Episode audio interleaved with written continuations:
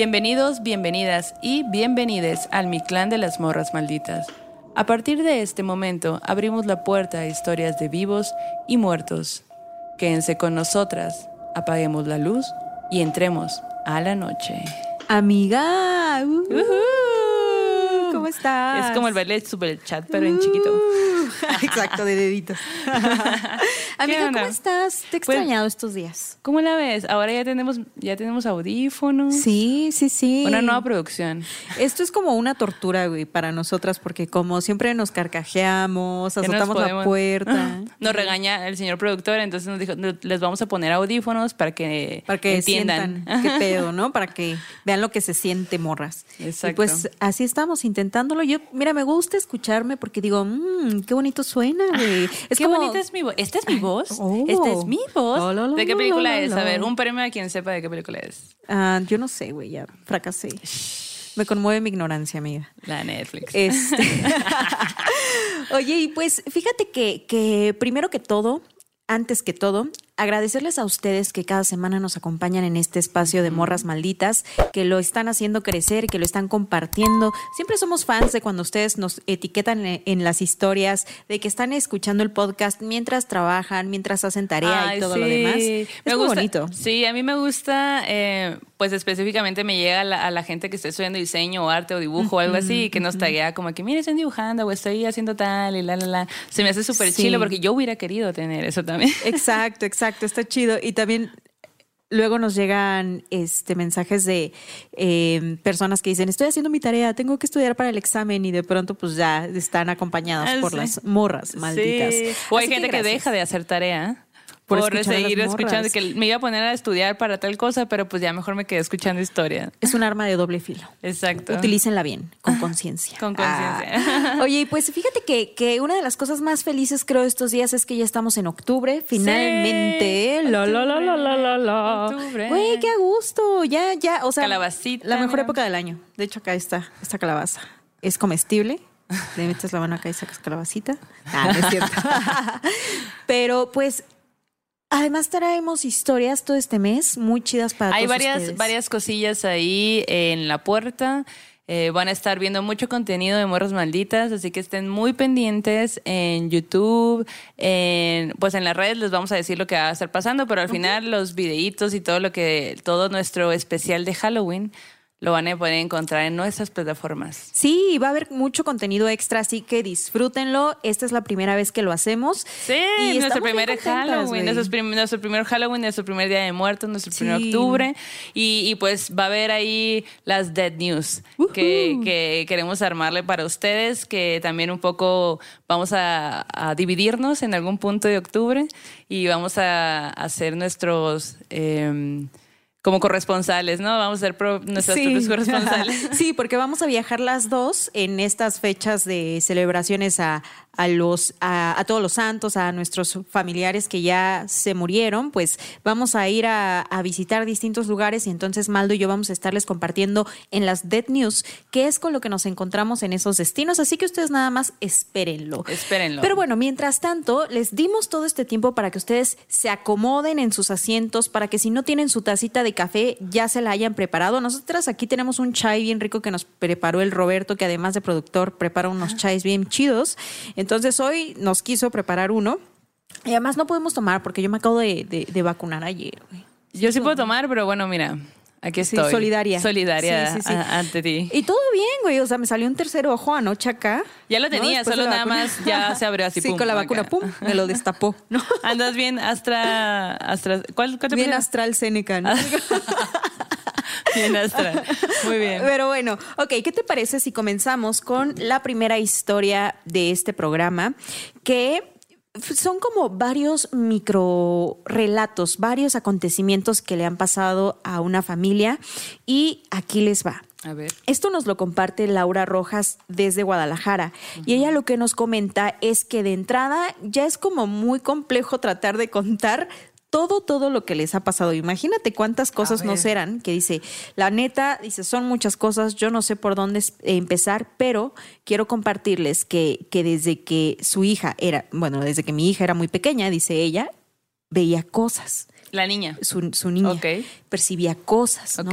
Y lo que nos cuenta es que una de las primeras cosas que percibió su hija y que vio, porque no solo fue como una cuestión sensorial o así, Ajá. sino que vio fue una de las más impactantes para ella. Y cuenta que pues una tarde normal en su casa, cuando su hija tenía cinco años, pues ella entró a su cuarto y de pronto, cuando entra a su habitación y ve, lo, ve enfrente de ella, había un niño que estaba montado en su bicicleta. Un niño que no vivía allí, un niño que ella nunca había visto en su vida, y el niño le pregunta, ¿cómo te fue de vacaciones? Ah, aparte le habla. No nada más está ahí. No, Exacto, eso fue lo único que dijo, ¿no? Entonces la niña sale despavorida, llorando, por supuesto, porque dice, esto, o sea, la niña yo creo que aunque tenía cinco años, se dio cuenta de que eso no era normal, Claro. ¿no? Porque a lo mejor tú puedes ver a otro niño y dices, ah, ¿qué onda? ¿No? ¿Cómo estás? No sé qué, pero aquí ella salió corriendo y pues la mamá así de, ¿qué onda? ¿Qué pasó? Y ya como que ella le empezó a contar, imagínate que te pase eso a ti, amiga. ¿Qué? No, no, no, no. no. Zafo la Netflix. Exacto. Y luego, tiempo después, dice que llegó un cuñado suyo de visita Ajá. y que de pronto vieron como en la cuna de otro de los hijos de, de Laura Rojas estaba rodando una pelotita por los contornos. Casual. ¿En la cuna? En la cuna, güey. Qué pedo. Y que, ajá, que cuando su cuñado lo vio, su cuñado así como con esta actitud de, ah, claro, sí es el niño, ¿no? Y entonces ella se saca de onda porque dice, ¿cómo es que lo habla con tanta naturalidad, no? Entonces como que esa fue otra, otro de los acontecimientos. Y luego dice que no conforme con eso, pues va pasando el tiempo que eh, y años después mataron a una mm, sobrina de su esposo. Y fue una situación muy dolorosa, muy ruda para la familia y que bueno, pues llegan a la iglesia para hacer pues la misa, ¿no? Todo, se organiza todo lo del funeral y pues toda la familia para empezar choqueada, ¿no? O sea, Claro. como de que no lograban entender ni aceptar lo que había pasado en ese momento. Y entonces dice que lo que pasó fue que su hija, eh, justo en la misa del velorio, ve a la sobrina de su esposo que acababa de, de morir parada No. atrás del ataúd y que la ve vestida con el mismo vestido con el que iba a ser enterrada, con el que la estaban velando. Órale. Y entonces su hija se saca muchísimo de onda, le cuenta a la mamá lo que está viendo, ¿no? Y le pregunta, oye, ¿cómo, cómo la ves? ¿Cómo está ella? ¿No? Y entonces le dice, no, pues está ahí parada, está viéndonos a todos, está Ah. sonriendo y nos está viendo. Y dice que incluso cuando se fueron al panteón, su hija siguió como muy hipnotizada por la imagen de la sobrina de su- de- del esposo de Laura acompañando su propio funeral, ¿no? Y que de pronto la mamá le pregunta, oye, ¿pero te dijo algo? Y le dice, sí, que no sabía que tanta gente la quería. Ah. Entonces que al final, al final de cuentas, esta mujer se fue tranquila pese a haber tenido una muerte injusta, ¿no? Porque dice que además dejó a varios hijos, ¿no? Que una mujer joven, relativamente, ¿no? O sea, como que no le tocaba, le pasó y que pues su hija por eso justo normalmente no va a este tipo de cosas porque es demasiado sensible. Oye, ¿y eso recién? Eso dice que fue hace algunos años, ¿no? Entonces no nos especifica muy, muy bien las fechas, Ajá. pero sí nos dice, para ella es muy complicado, muy difícil eh, poder ir a velorios, poder ir a este tipo de cosas porque pues es demasiado perceptiva. Y luego dice que tienen un tío que es sacerdote y que fue él el que le cerró ese don de poder contactar y hablar con las ¿Por qué se lo personas. cerró? Porque dice que llegó un punto en el que si bien ella podía ver este tipo de situaciones, también estaba siendo atacada Ah, y que había muchas madrugadas en las que se levantaba tremendamente espantada y lastimada físicamente, ¿no? Que tenía moretones, rasguños, que por supuesto ella no se hacía Claro. y que eso otro con lo que conectaba también la estaba agrediendo, ¿no? Entonces dice que, que le cerraron este don y que lo último dice que eh, fue cuando falleció su mamá y que su mamá vivía con ella, como que había una situación allí familiar y que dice que en algún momento su hija, cuando fallece la mamá de Laura, es decir, su abuelita, eh, una noche se acuesta a dormir y siente que hay como un gatito en su panza ronroneando, ¿no? Ajá. Pero que este gatito era algo más, ¿no? Como que ella lo atribuye como a una tal vez a la abuela que había fallecido, ¿no? Como a esta presencia, ¿no? De la abuela y que ya de allí no volvieron a ver, eh, bueno, ella no volvió a ver algo y se le cerró ese don completamente gracias al tío sacerdote. ¿Y qué habrá hecho el tío? ¿Te imaginas? O sea, ¿Quién ¿cómo se? ¿cómo se hace eso? ¿Cómo se cierra ese don? ¿Quién sabe? Pues, eh, ah, justo, de hecho, dice, se le cerró completamente, pero que dice que hasta ahora, en este momento, perdón, que, que está como que medio que Otra vez. percibiendo. Ajá. Entonces de pronto digo, ¿qué será eso como un remedio temporal? El hecho de que te O a lo mejor su, su don es demasiado fuerte, ¿no? Puede ser, puede, Puede ser, ser. también, ¿no? Pero sí como que digo, wow. ¿Y tú qué preferirías? O sea, si te, si te pudieran dar a elegir, de- tú, tú tienes este don, ¿no? Y ves, Ajá. ves cosas y todo, y puedes percibir, eh, eres perceptiva ante ciertas cosas. Y te dan a elegir de que, ok, te lo cerramos y ya dejas de vivir esto, o prefieres seguir en este trip. ¿Qué preferirías? Mm, No lo sé, amiga. No lo sé. Tal vez, no sé. No sé. No ¿Usted quisiera- qué preferiría? ¿Usted qué preferiría? Cuéntenos en el chat. Compártalo en el chat de las morras malditas. De las Oye, pero malditas. sí, nada más para cerrar la historia con, con la eh, abuela, dice que justo cuando sintió que el gatito se le acostó en la panza, que, que era como un gato blanco, que ella lo percibe así, Mm. y que el gato habló, güey, y que le dijo, nada más vengo a avisarte que llegué bien. ¿No? Entonces, como que es, es como si hubiera sido la abuela, ¿no? Como en esta Claro. energía que Sí. fue a despedirse. Pero pues así. Es como lo que, lo que ya hemos hablado antes, ¿no? Que a lo mejor y los muertos tienen un pequeño momento para, para regresar y, y dar ahí un, un mensaje, ya sea cuando acaban de morir o años después, como pasó con el abuelo eh, Sí. en, en el, en el capítulo este donde hablábamos de que, eh, de que se escuchó su voz en la radio, ¿no? ¿Te Ay, acuerdas la sí, me abuelita? Bien encanta bonita esa esa historia. Sí, sí, sí. Entonces como que, que loco y que y qué chingón y supongo que tiene su lado pues súper negativo también el, el ser tú quien reciba todo siempre este tipo de energía y mensajes, exacto, ¿no? Exacto, sí, porque al final, o sea, sí tienes la parte eh, chida tal vez de despedir y de conectar, pero también lo otro que no puedes controlar y que te llega, ¿no? Y que Sí. te agrede sin pensarlo. Pero bueno, gracias por compartirnos Sí. esta historia, Laura. Síguenos contando qué tal va tu hija. Que nos Sí. cuente tu hija ahora. ¿Qué Sí, tal que nos mande un audio. Que nos mande un audio. ¿Cuántos años tendrá? ¿Será? No sé, pues dice que esto empezó cuando tenía cinco años y por todo lo que nos cuenta yo siento que ha de ser como tal vez un adolescente, es lo que Ah, yo percibo. Pero tú dinos, Laura. Los adolescentes ven morras malditas. Yo creo que sí, güey. ¿Tú qué opinas? Tú no eres adolescente, amiga. Ay, sí. Obvio, Soy puberta, mira. De veces me salen granos. Sí, ajá, a mí también me traigo una Ah, ¿viste? Sí. Pubertísimas. cabrón, aquí en los 18. Sí, sí, sí. y ya con los achaques de que me duele la La rodilla, rodilla. no la espalda, güey. Ay, no, ni me digas, ni me recuerdes que me empieza a doler otra vez. Ay, no. Oye, oye, por cierto, por cierto, antes de pasar a la siguiente historia, Ajá. ¿te acuerdas que Gerson nos mandó un audio Sí. en el chat? Bueno, no en el chat, sino hicimos una fogata en vivo hace un mes. Sí. Bueno, la fogata pasada. Ajá, una fogata. Ajá. Era una fogata. Y Gerson nos mandó un audio en el que dijo que se escuchaba un lamento. Sí. Nos lo mandó y yo lo puse en mi casa, pero no logro percibir este lamento, así que se los vamos a poner Sí. en este momento Va. para que usted nos diga si usted alcanza a percibir el lamento del que nos comenta Gerson. Les voy a enseñar a mi perrito Ozzy. Pero miren, aquí está el de peluche. El de peluche. Ahí no sé si se ve. Se Yo no escucho nada tampoco. No logro escuchar, pero ustedes díganos, él dice que se oye como un, sí, un lamento, un algo que pasa en el fondo de la grabación cuando él estaba pues justo grabando un pequeño, o su hija estaba grabando un videíto y así, y comenta que como que han sido sucesos así, pero bueno, díganos ustedes si lo Cuéntenos alcanzan si a oír. usted lo... Ajá, exacto.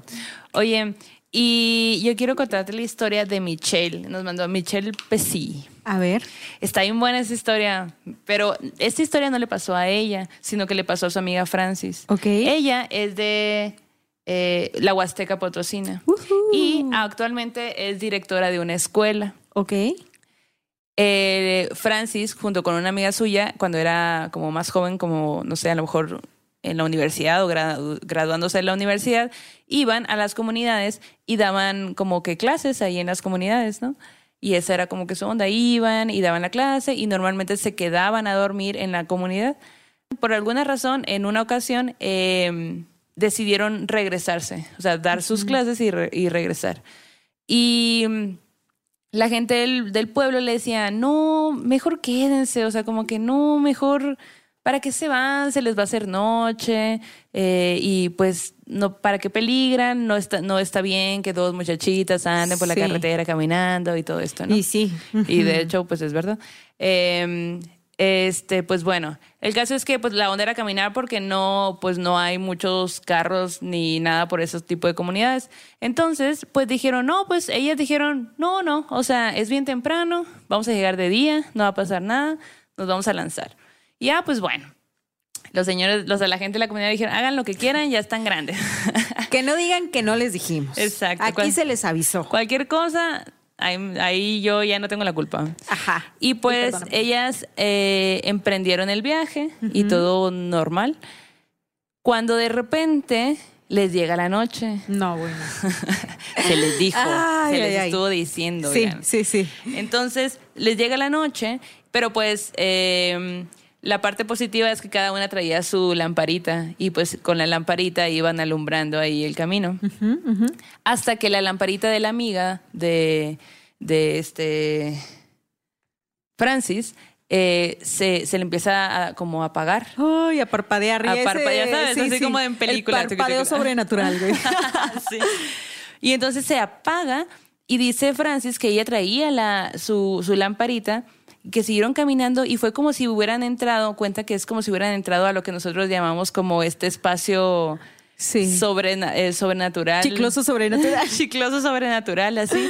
Y, y que entran y, y empiezan a tener como frío y este sentimiento de que algo extraño está pasando. Van alumbrando con su, con una lamparita, Francis va alumbrando con su lamparita, cuando de, de pronto voltea a ver a su amiga y se da cuenta que enseguida de su amiga había un ser como un un perro, un perro, ella dice, es, era un perro bestial con ojos así como con lumbre Wow. que venía enseguida de su amiga y su amiga iba caminando como en shock.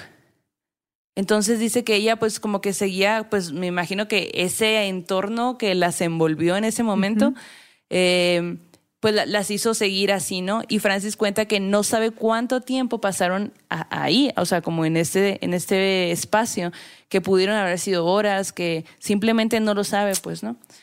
Eh, y dice que ella como que intentó salirse de ese, pues de ese sentimiento, eh, haciendo caso o, vol- o volteando a ver su respiración, hasta que pudo salir de, de lo que estaba sintiendo.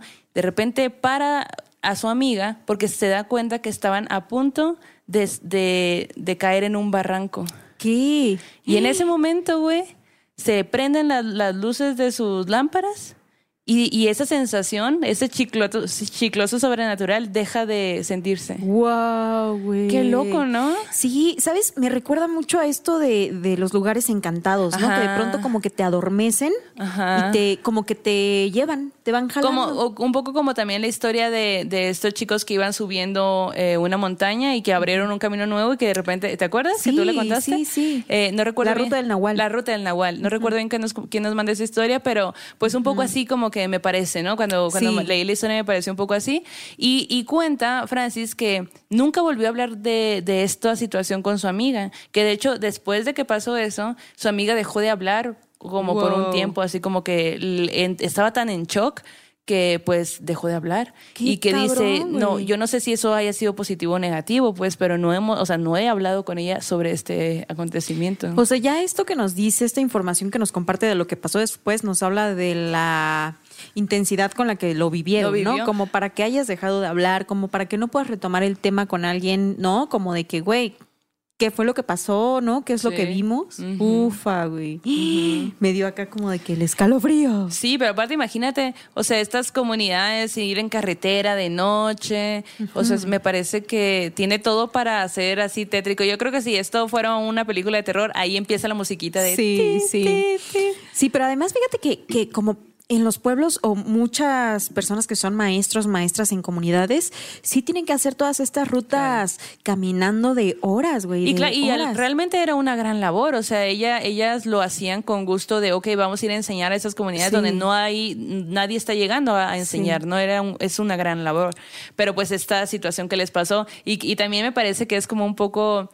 eh, no sé cómo decirlo, pues, pero la gente lo sabía, pues por algo Claro. les decían, no caminen de noche, Sí. no, no hagan eso, no sé La qué. gente conoce su, su monte, ¿no? Ajá, ándale, qué buena frase. La gente conoce su monte y aparte, como yo siento que si tú vas y le dices a alguien, no te vayas porque te puede aparecer un demonio, no le vas a creer, o sea, te vas a reír o lo que sea, te vas a decir como que, nada, no mames. Y entonces como que no lo mencionan y justo te pasa, ¿no? Güey, qué fuerte. Muchas gracias por compartirnos Sí. esta historia. Está muy, muy densa.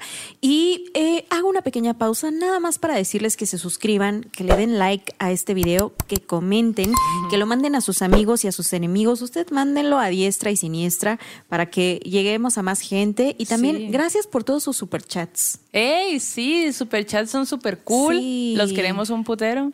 Sí. Eh, aparte, me siento muy internacional, la verdad, de que, ah, gente en Perú. Sí. De que aquí en la Ciudad de México, de, de, de Nueva York.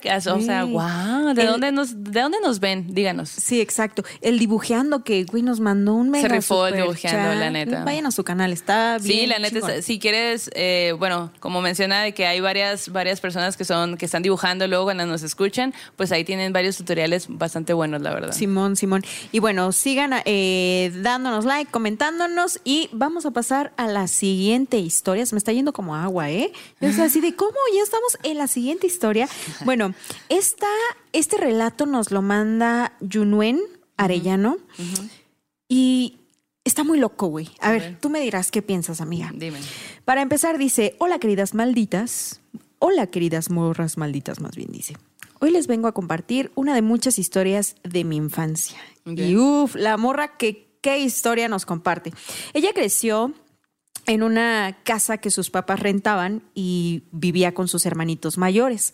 Pero como sus papás trabajaban todo el día para poder pues mantenerlos y, so- y llevar la vida, pues casi parte del día ella la pasaba con sus hermanos y pues ya sabes, niña chiquita pues jugando por aquí, por allá. Pero el caso es que la casa que rentaban nos cuenta que era una casa amplia, que tenía un jardín muy, muy amplio que conectaba con la casa de la señora que les rentaba, la casera. Ah, ok. Ujú. Entonces, la casera desde su cocina podía ver el patio que compartían, ¿no? Entonces, como que a veces la casera estaba ahí lavando trastes o cocinando o así, como que, y veía, ¿no? Qué pasaba del, del otro lado. Ajá. Y pues ya, dice, uno de tantos días, eh, la casera llega corriendo a su casa buscando a su mamá.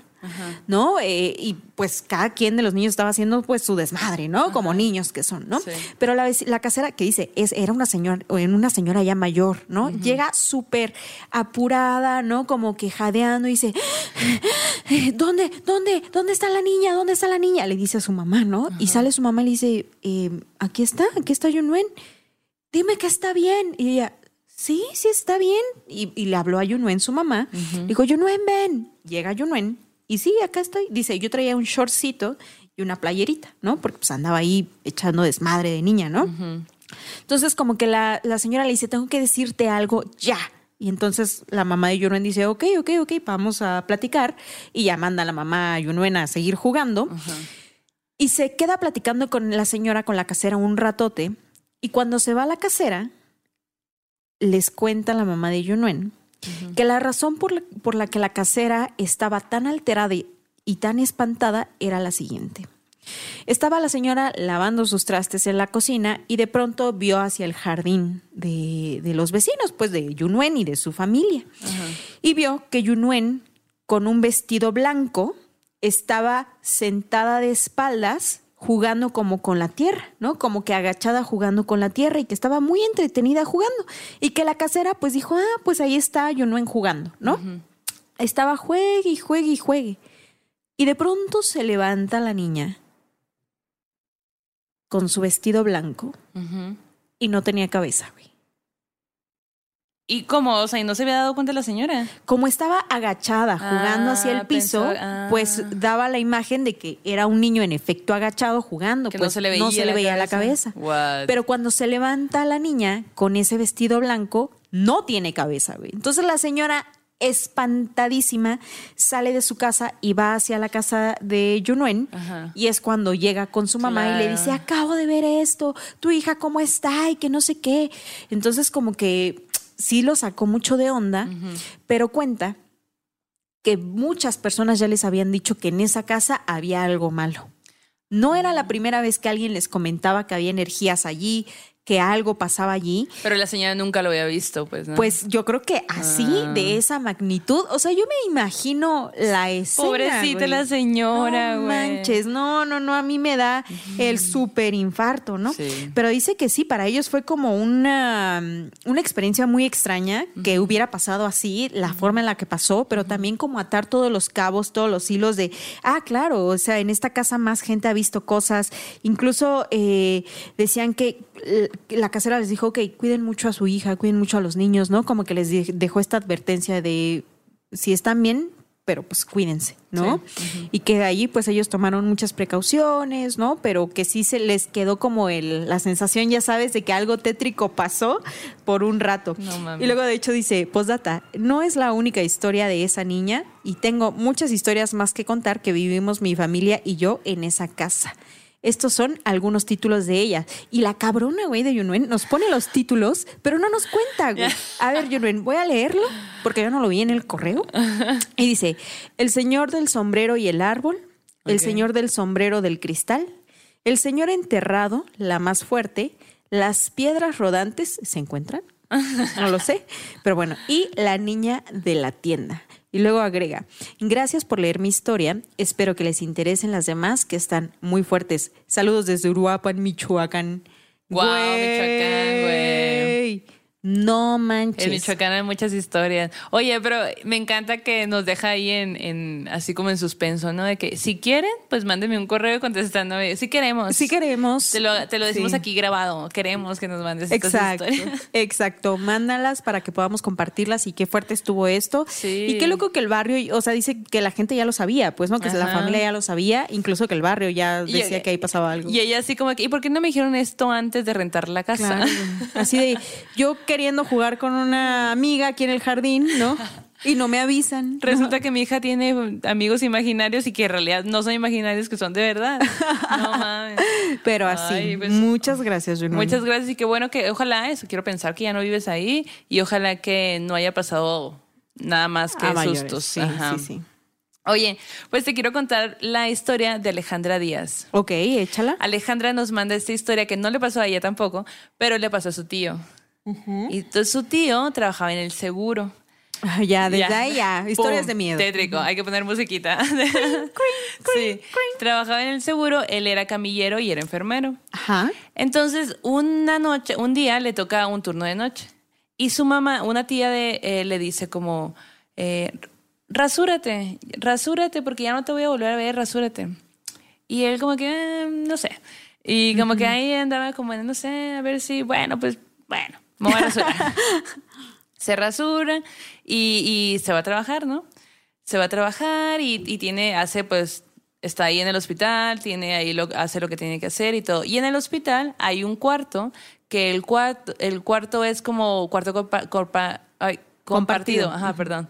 Se me trabó la lengua. Se me, se me lenguó la traba. Ajá, entonces, eh, como que hay un punto en, en los turnos de noche donde de repente, si ya estás muy cansado, puedes ir a, a- a dormirte un rato y todo, ¿no? Si hay, hay, hay una, pues, algo que te requiera, pues ya van y te buscan y todo.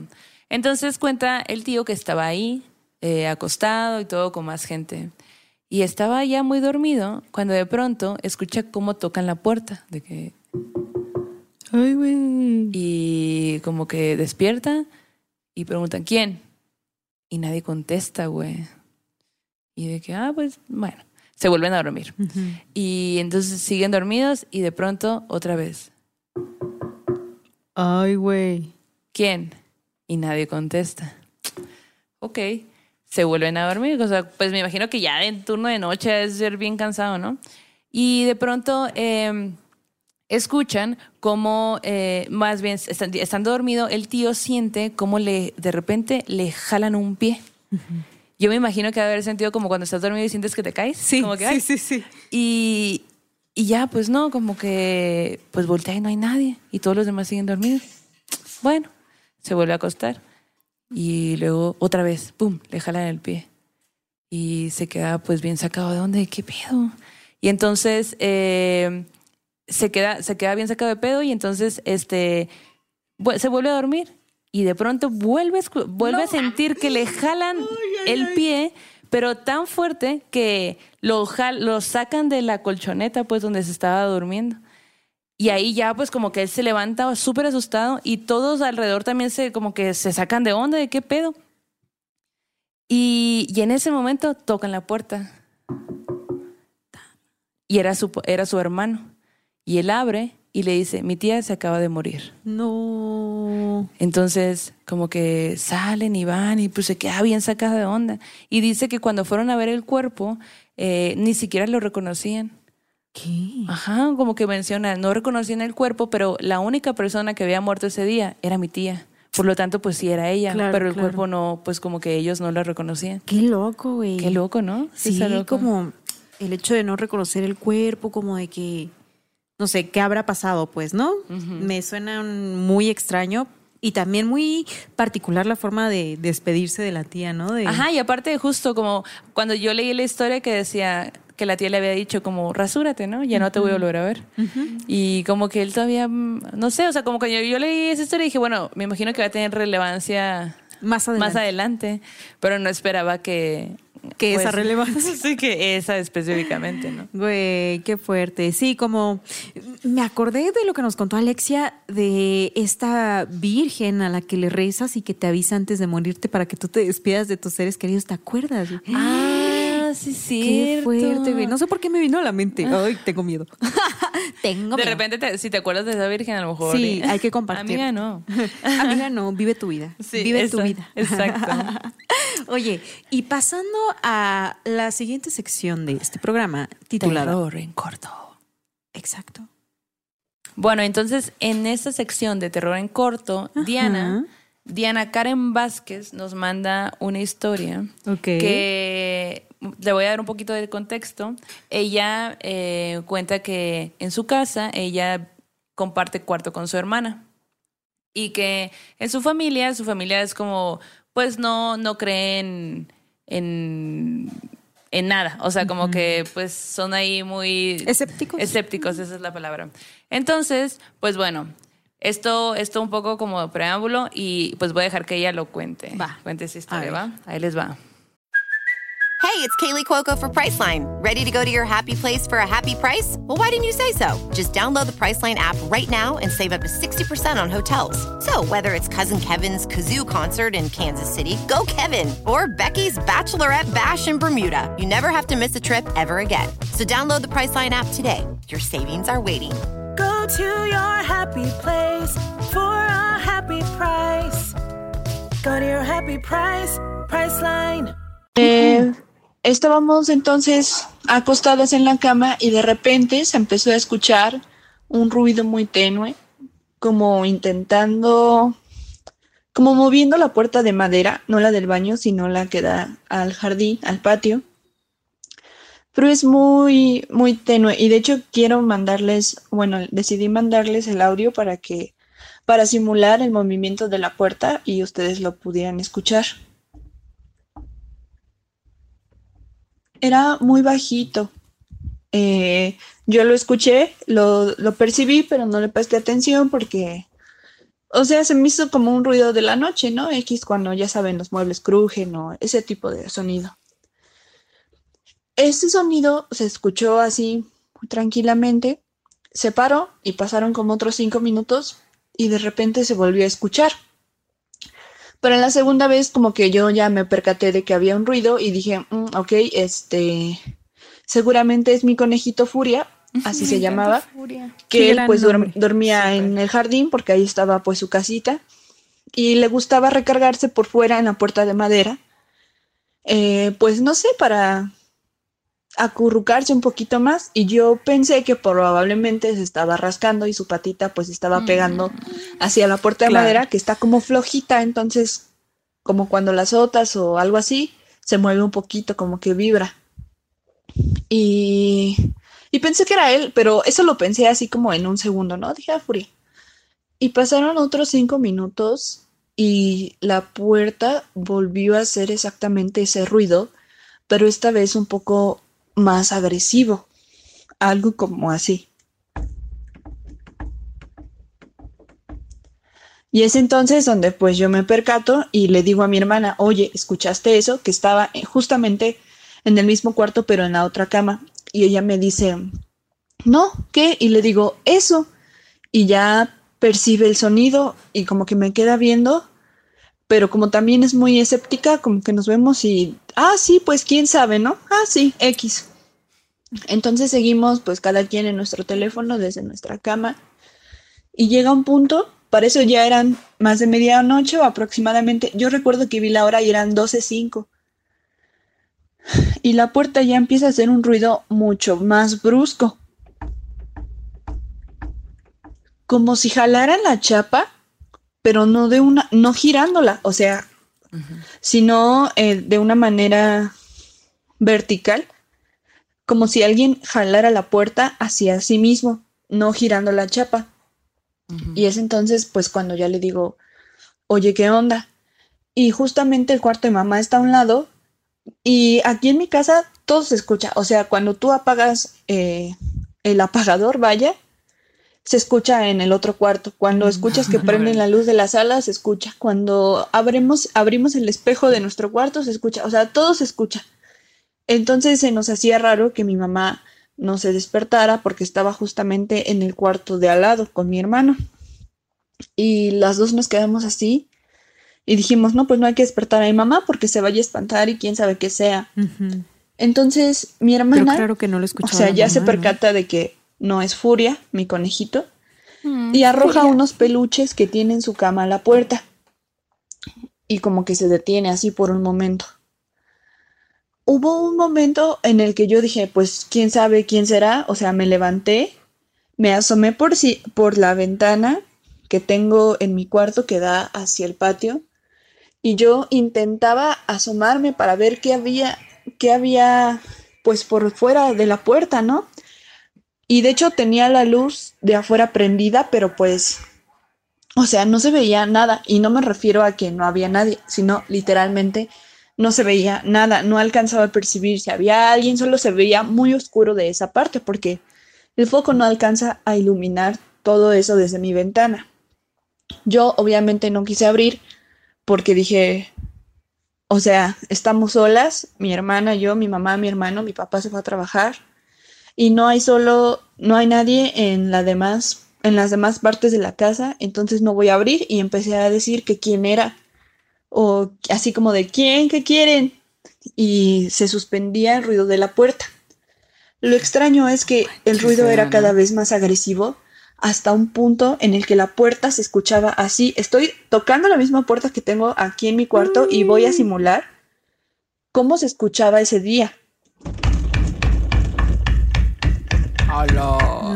O sea, ya era un ruido súper fuerte, súper agresivo.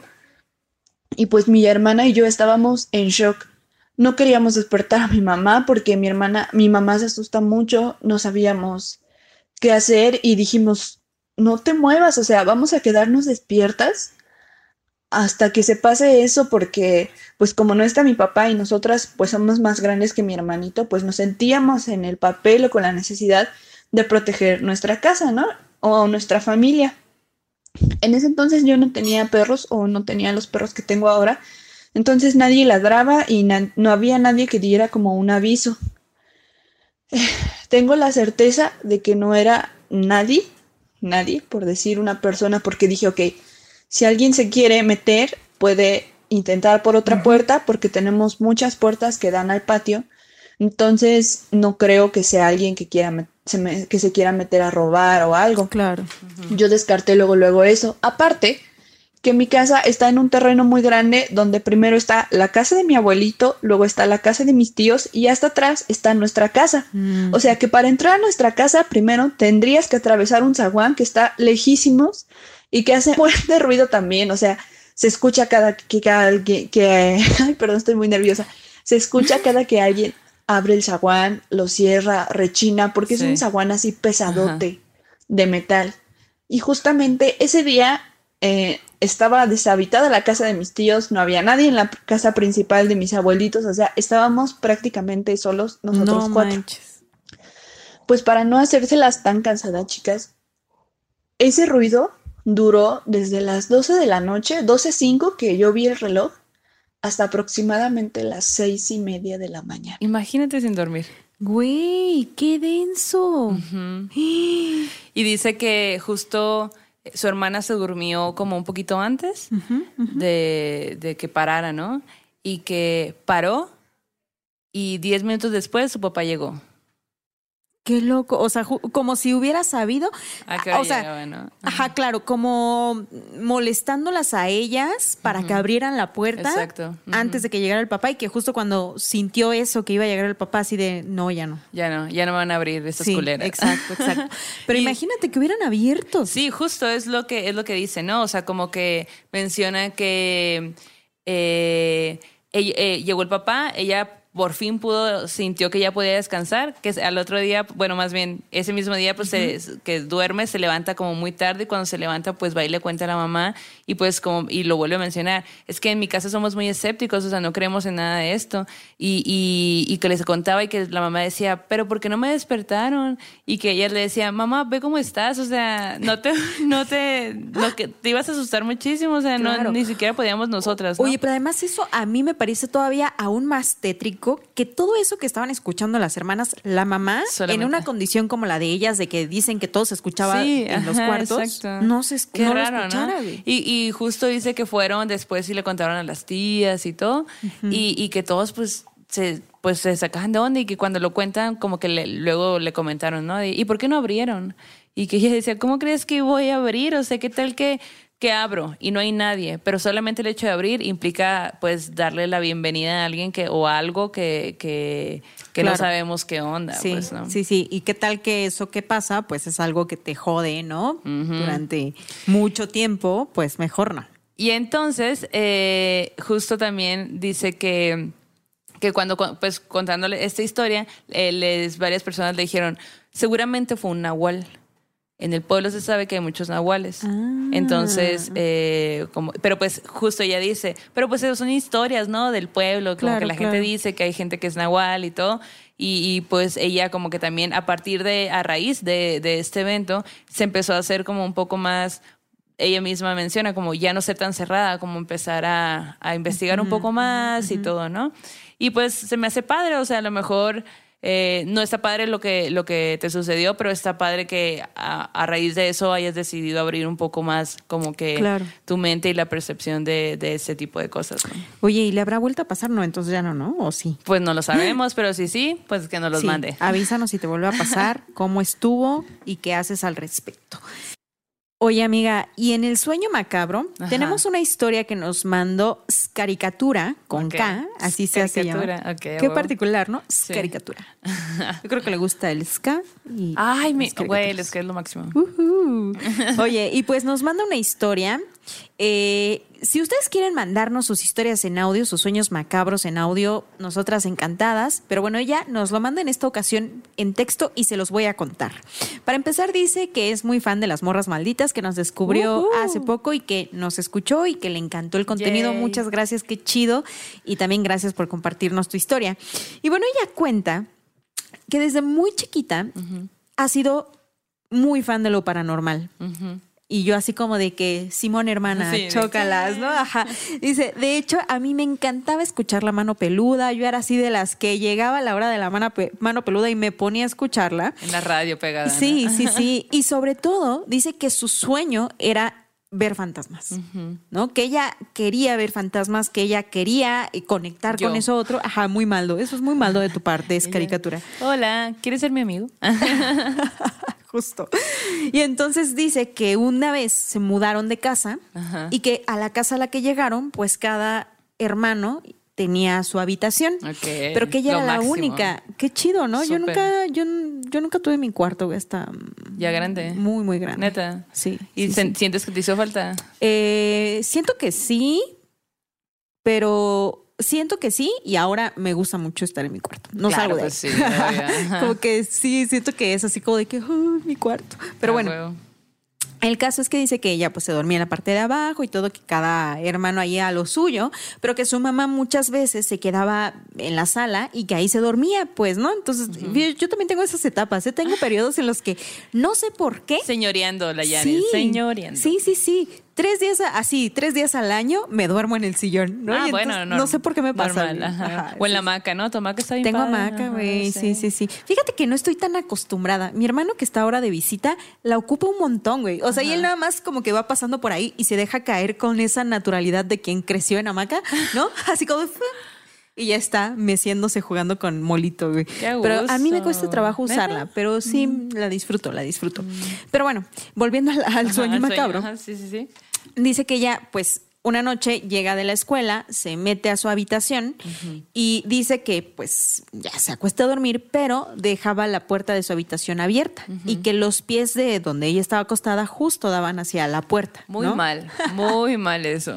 Dice que justo, ¿no? Que no pongas tus pies hacia la cama o cómo. No, ajá, hacia las puertas abiertas y que no tengas ventanas en, en la parte de atrás de tu cama.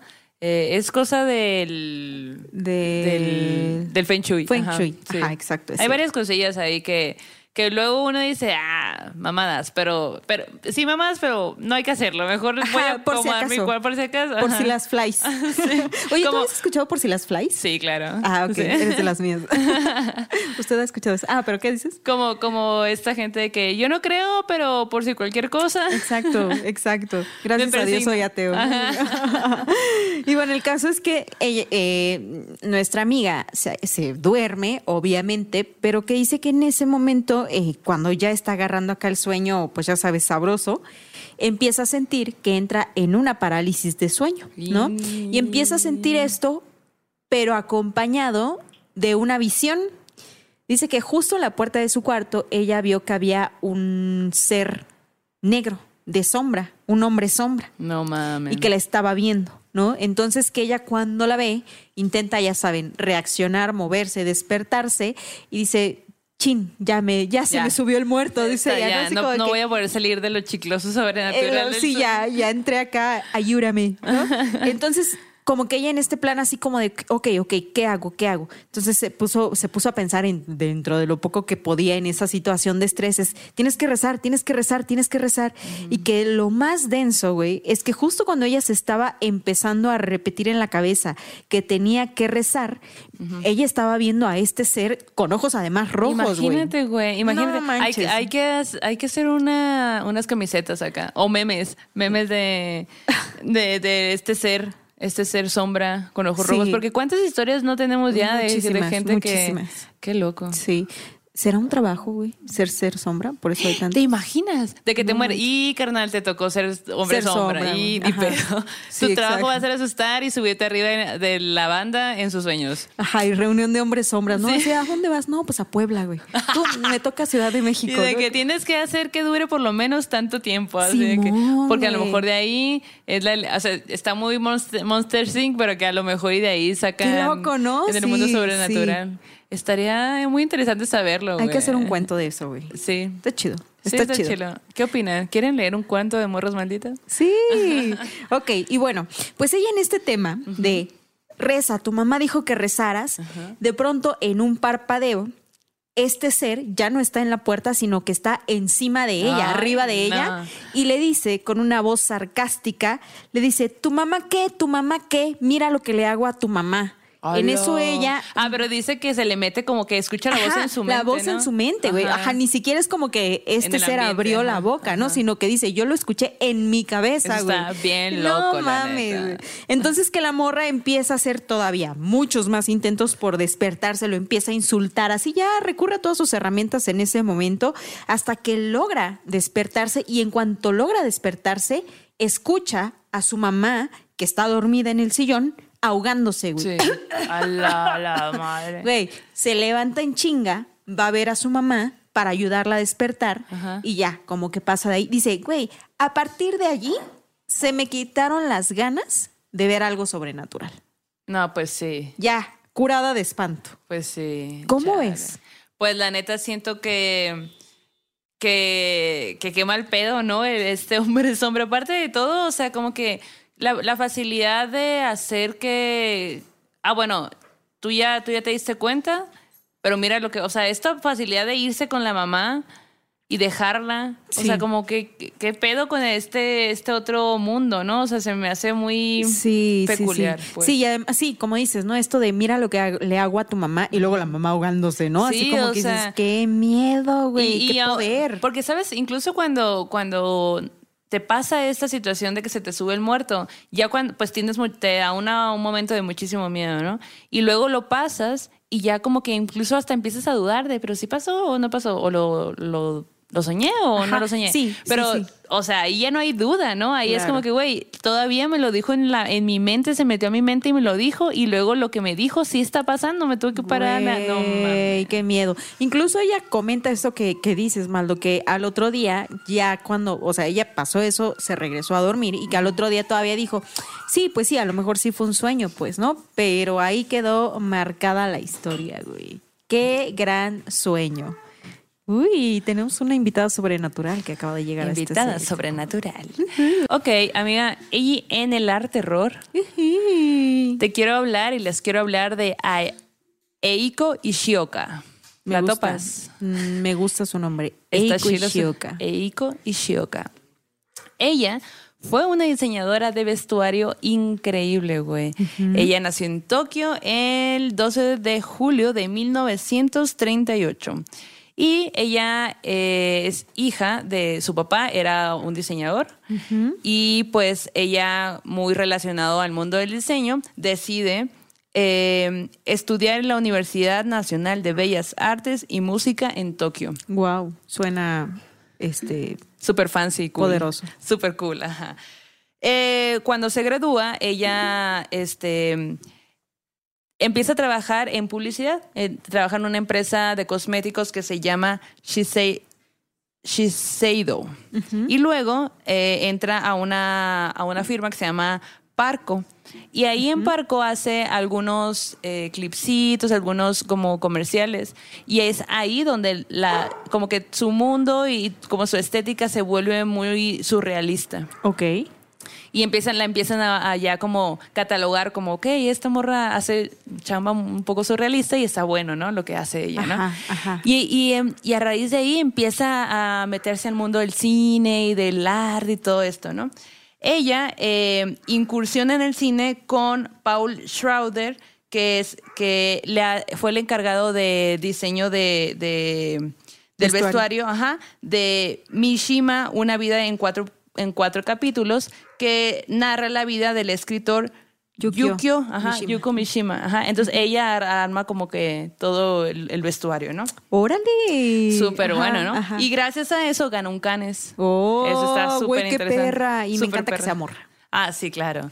Eh, y después de esto, eh, te voy a leer así, casi, casi como orden cronológico. Ajá. En 1987 eh, gana el- un premio Grammy por haber hecho la portada del álbum Tutu de Miles Davis. Wow. No más ahí. Ajá. En 1988 dice eh, ganó fue nominada a dos premios Tony por el diseño y vestuario de la obra de Butterfly. Ah, Madama Butterfly. Ajá. Wow, ok. Y en 1900 Sí es esa, ¿verdad? Es M Butterfly. Sí, Ajá. sí, madame. Sí, ¿no? Sí. Esperemos En, que- en 1992 ganó un Oscar por haber hecho el vestuario de la película de Drácula de Bram Stoker. Que, que aparte, no sé si les va- vamos a poner ahí, van a estar viendo unas imágenes. Güey, amo eso. La armadura, o sea, como que toda la, la esencia, todo lo que tiene, pues esta morra se rifó, lo armó, lo hizo. Esta, esta como armadura que tiene la hizo basándose como, ah, bueno, más o menos así se debe de ver el cuerpo. eh, por dentro. Claro, claro. Entonces usó plástico para hacer esto, este efecto, ¿no? De, Como de los, de los músculos, ¿no? exacto, de los músculos y todo. Pero pues en ese momento no había nadie haciendo eso, Claro. ¿no? Güey, pero además como que, bueno, por esto que nos estás enseñando, ay, ya le piqué mal acá, como que siento que, que tiene esta onda asiática al Ah, claro, final, pues, ¿no? como que súper. súper sello asiático de hacer las cosas, ¿no? Nada, bueno, o sea, sí, eso. Sí, entonces eh, eh, hace, hace este, este vestuario eh, quiero ponerles aquí, a- van a ver lo- los Ay, vestidos. ese vestido. todo súper sorprendente. Te- vemos aquí como los dibujos de cómo los fue Mira planeando. esto, la espalda, güey. Sí, y los detalles de todo, pues, ¿no? O sea, tiene de pequeños detalles, costuras, bordados, todo eso la hace como algo súper claro. impresionante en su chamba, ¿no? Y esa es la razón por la que ella gana el Oscar, pues, ¿no? De hecho, ahí si pueden entrar a YouTube y pueden ver lo que dijo en el Oscar, ¿no? Eh, al momento de, de De- ganar. Pues me lo merezco. Ajá. Ah, este Pues soy premio una chingona. porque me lo merezco. Sí, y bueno, eso en, en 1992. En el 96 eh, fue, ella la, hizo la dirección de, de arte del espectáculo Dreams and Nightmare de David Copperfield. ¿Qué tal? O sea, la morra ahí Güey, bien pero además súper relacionada. multifacética, ¿no? O sea, como que empezó en una cosa de maquillaje. O sea, como que empezó en publicidad, y yo siento que mucha mucha banda que después hace, logra cosas bien increíbles empieza en publicidad y la verdad es que lo que tiene la publicidad es que sí tiene muchas cosas que luego no están tan chilas, pero te enfoca en que tiene que ser perfecto, o sea, lo que estás vendiendo tiene que ser perfecto, entonces te hace un ojo de ver los detalles del detalle del detalle Qué del detalle. chulada. Eso Claro, está- entonces le dio las herramientas. le dio la herramienta. Y como para- ella, pues ya tenía esta mente Claro. muy surrealista, como justo la, la, la empezaron a enc- encasillar, pues justo siento que ella como que ya pues se soltó y dijo, ah, pero, o sea, a mí me gusta este trip, ¿no? Y pues está ahí locochón y obscurito también, pues. ¿no? wow, me encanta. En el 2002 dirigió el video de Cocón de Bjork. ¡Ay, me encanta! Güey, ese video es hermoso porque además sale la morra como con esta onda un tanto como de geisha, siento yo, con unos listones rojos que van así como girando y todo. ¡Uy, me encanta, me encanta! Oye, pues, güey, pues, y pues justo como dices, ¿no? Tiene esta, esta onda súper asiática. Y eh, una cosa muy, muy interesante también, que, que ya no es tan, tan spook, bueno, tan tenebroso, Ajá. es que en el 2002 hizo los uniformes de los miembros de los equipos de Japón, Suiza, España y Canadá para los Juegos Olímpicos de Salt Lake City. Acá- Wow. mira, ah, bueno, eh, hizo eso y luego en el 2008 hizo el vestuario de la inauguración de los Juegos Olímpicos y mira nomás lo que, lo que hizo, güey. O sea, es hermoso y visualmente, de hecho también pueden ver en YouTube, eh, pues la inauguración, ¿no? Sí, sí, Y se ve hermoso lo que, lo que logró y todo, Los ¿no? colores, Los colores, sí, exacto. Y este hizo también el diseño de vestuario de las primeras cuatro películas de Tarsem Singh, que eh, eh, una de las películas más conocidas es Dakal, la célula, la, The Cell, la célula. Y eh, bueno, también hizo diseño de vestuario para, para Circus Soleil. ¡Órale! eh, que también era una onda ahí como de, de Spider-Man. Ella armó ahí un- unos, unos vestuarios que también está chilo. Y todo eso eh, está en un libro que, que se llama Eiko, Eiko Ishioka, eh, libro Japan Ultimate Designer. ¡Wow! Hay un libro por ahí, de hecho está en Amazon, lo busqué. Si les interesa este mundo, pues lo pueden ¿Qué eh, este, encontrar. ¿Qué tan accesible? Pues- ¿Qué tan accesible para También la es- banda? estoy segura que también lo podemos encontrar en PDF por ahí. A Eiko Ishioka no le gusta esto. No, pero bueno, X, yo creo que, que ella como artista debe de estar Ah, pues ya está más allá del bien y del mal, güey. ya. Sí, No ajá, creo como que, que le yo- moleste que alguien descargue ese PDF. Siento que más bien le, le, le gustaría el hecho de, güey, pues que alguien esté hablando de esto, pues, ¿no? Como que, que le conozcan su chamba porque hizo Claro. mucha chamba muy impresionante. Y, y fíjate que también entré a este tema por el hecho de, sí hemos hablado de películas, hemos hablado de fotógrafos, de la, la, pero como que te, ah, pues, güey, o sea, el vestuario, ¿no? El arte de Sí, que esto de hecho, mira, implica. estaba viendo acá los del video de la Bjork. Qué chingón, ¿no? Ay, qué chingón. Y se me bloquea, güey. Está bien chido, güey. Tiene una chamba bien perra. Tiene una chamba increíble. Y de hecho, esa misma chamba, pues la vuelve, la pone en la, el Club de la Fama de los Directores de Arte en 1992. Órale. Y todo su trabajo está incluido en la colección de museos de todo el mundo. Y puedes verlo en el Museo de Arte Moderno en Nueva York. O sea que si usted anda en Nueva York, eh, vayas a dar una vuelta y tome unas fotos y nos las manda porque nosotros no podemos ir. O llévenos. Oye, pero no, es un vuelo. Pero pues así con ella, fíjate. Me- qué bonito, qué interesante su trabajo. Te digo, Súper. me gusta mucho esto de que abarca tantas áreas, ¿no? Sí. La música con el de Björk, que no son listones, son como hilos rojos que van saliendo de su boca. Y está en la portada también de esa. Claro, ¿no? y, o sea, como que tienes que tener una finura muy Sí. específica para hacer arte, ¿no? Y, y el arte puede ser eh, muchas cosas, pero para hacer así, como que una chamba súper precisa, tienes que consumir mucho arte para, Sí. para irlo mezclando, porque así también funcionan los procesos creativos, ¿no? Y de hecho, por ahí en internet pueden encontrar, eh, hay algunas entrevistas que le hacen donde ella justo explica cómo son sus procesos creativos, ¡Qué cómo empieza dibujando y luego cómo ah, pues tiene todo un equipo, ¿no? Y cómo ella transmite lo que quiere, lo que quiere a su equipo, cómo su equipo le manda los bocetos, cómo ella va peloteando todo esto y luego cuando tienen ya el boceto final, ok, y ahora con qué material lo vamos a usar, Wow. ¿Con- cómo vamos a buscar. Y luego justo hace ahí un, un este como que comenta cua- cuando estaba haciendo lo de Spider-Man, como que, ah, bueno, yo había hecho este diseño, pero al momento de ya hacerlo no funcionaba porque tenía que saltar Claro. y volar y no sé qué. Entonces, ok, tuvieron que buscar otro material y así. Entonces se me hace increíble, es muy bueno. Y ella falleció en el 2000, 2012, creo. Güey, 2000. hace nada. Hace nada, 2012. El 21 de enero del 2012 en Tokio. O sea, nació en Tokio y murió en Tokio. Wow. Y vivió con Tokio. Sí.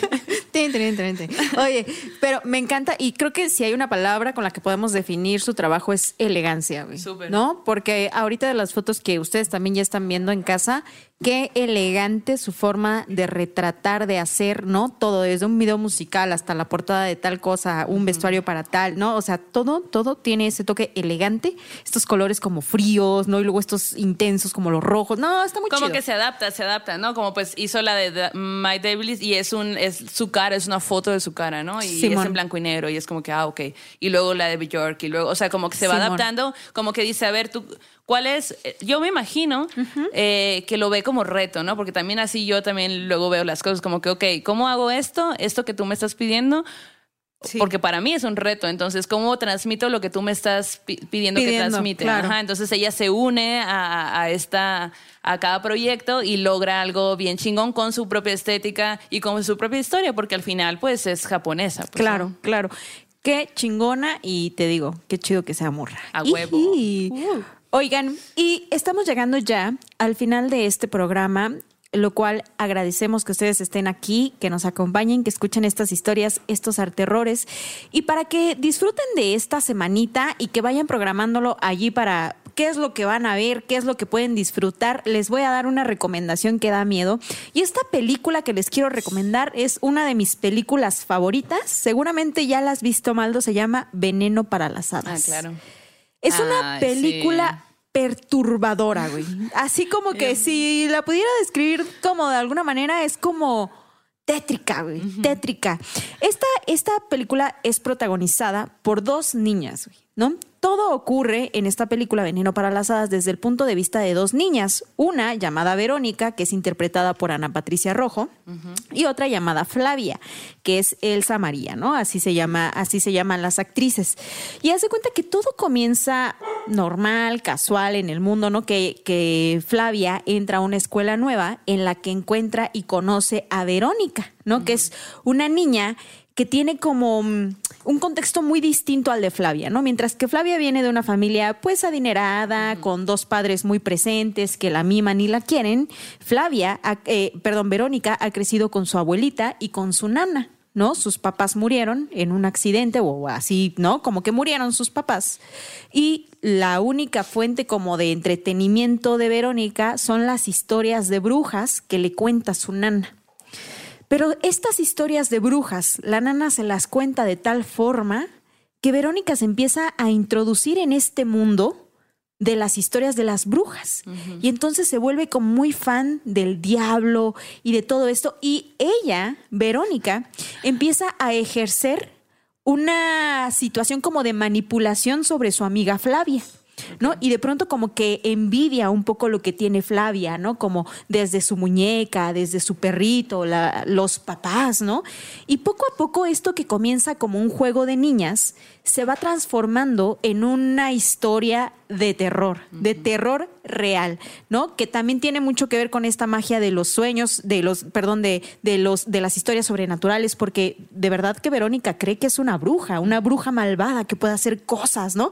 Lo más cagado es que de pronto pasan cosas en el mundo real que pareciera que las hizo Verónica, ¿no? Entonces, como que, güey, es una historia súper, súper tétrica, súper recomendable. Esta película eh, es hecha, fue hecha por uno de los masters del terror en México, que es definitivamente pues Enrique Taboada, ¿no? Que creo que eh, tiene un montón de historias de películas que nosotros podemos disfrutar ahí en el Internet de las cosas afortunadamente, ¿no? Entre sus películas están, por ejemplo, Hasta el viento tiene miedo, Qué buena peli esa. ¿no? Más negro que la noche, El libro de piedra y eh, pues en los ochentas saca hasta el viento, perdón, eh, Veneno para las hadas y güey, se vuelve una película multipremiada. De hecho, ganó cinco Arieles esa, esa, esa película.